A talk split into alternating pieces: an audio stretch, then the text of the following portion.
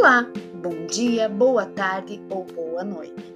Chegamos ao nosso último episódio da série sobre o desfraude. Vocês que nos acompanham já conhecem a nossa convidada. Se não, volta para escutar os episódios anteriores. Denise é enfermeira e tem uma linda caminhada na Secretaria de Saúde do nosso município, onde atua como coordenadora da atenção básica. Vamos ouvir as dicas de hoje?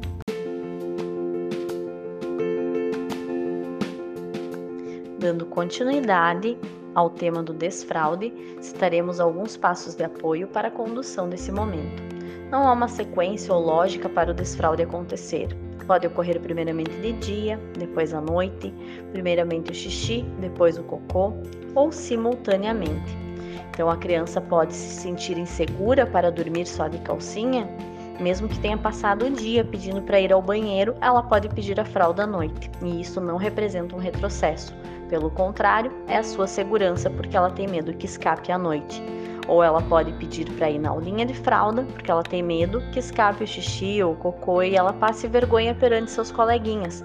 Mas lá ela vai pedir para ir ao banheiro. Então isso não faz parte de um retrocesso e sim o progresso dessa criança. Então minha filha muitas vezes pediu para ir na aulinha de fralda e lá ela pedia para fazer xixi ou cocô, né, normal, no vaso, depois pedia fralda novamente. Passava o dia sem fralda e pedia fralda à noite para dormir. E aos poucos fui orientando ela: olha que legal, você já está acordando com a fralda sequinha, né? Não precisa ter medo de dormir e fazer xixi à noite na cama. Então ela foi entendendo que ela não precisava mais e aos poucos ela largou. Então jamais também devemos dizer frases como fralda é coisa de bebê. Você é uma mocinha, né? Mocinho não deve usar mais fralda. Fralda é para a criança que precisa, pois ainda não adquiriu o controle ou não se sentiu segura para usar o banheiro. Então, alguns dos passos bem importantes é envolver a criança na organização do seu espaço, seja ele no banheiro ou em outro cômodo onde tem a possibilidade de colocar o seu piniquinho colocar ele ali com um tapetinho, se possível, demarcando seu espaço, colocar uma folha de ofício com seu nome grudada na parede para que ele entenda que aquele é o espaço dele, ele né, vai poder vir ali no momento que ele aprender a fazer xixi, cocô, assim como o papai e a mamãe vêm deixar a criança brincar com esse piniquinho e se habituar a ele. Então, levar seus bonecos para fazer xixi, colocar alguns brinquedinhos próximos para que ele vá entendendo, né, uh, e perdendo o medo daquele novo que é o piniquinho. Quando for ao banheiro, convida a criança para que ela vá, se sente no piniquinho, mesmo que de roupa. Vai explicando, criando um ambiente imaginário, lúdico, deixar alguns livrinhos sobre o assunto para poder ler naquele momento. Explicar que a gente ao comer e beber esses alimentos eles vão para nossa barriga e depois eles têm que sair, né? Então ocorre o xixi ou o cocô.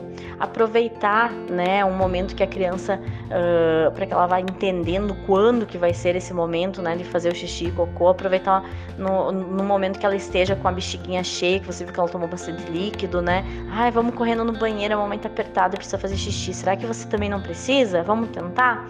E aí a criança vai ver, né? Vai sentar sem a roupinha e vai, dali a pouco, perceber que saiu alguma coisa, né? Vocês vão ver que isso é muito legal, que eles vão aos poucos entendendo quando vai ser essa vontade né? Lembrar de deixar os objetos de uso da criança, pinico, papel higiênico, sabonete, toalha, ao seu alcance para que ela vá praticando habilidades, vá tendo autonomia, deixá-las manusearem, tentar utilizar esses objetos, né? E tudo isso faz parte do aprendizado, mas sempre com a supervisão de um adulto.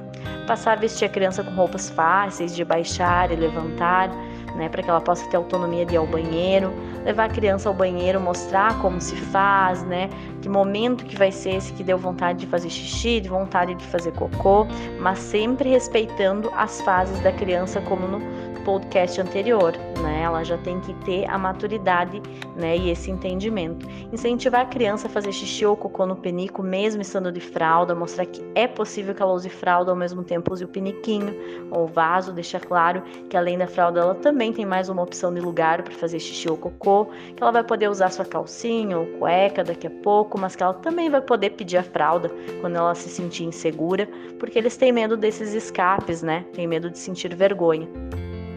Conversar com ela, mostrando quanto ela é capaz, reforçando suas conquistas, como eu falei anteriormente, né? Olha que legal, você já tá ficando com a fralda seca, né? Eu acho que já pode, né, no momento que quiser usar sua calcinha, usar sua cueca.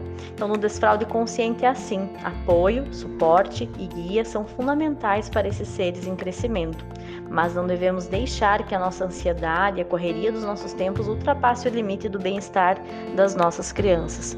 Respeito acima de tudo. Denise, só temos a agradecer pela tua disponibilidade de sempre. Obrigada por compartilhar conosco a sua experiência como profissional e como mãe. As explicações e dicas foram muito importantes. E você, familiar ou profissional que ouviu o nosso podcast e está passando por essa fase com os pequenos, que tal colocar em prática o desfraude consciente?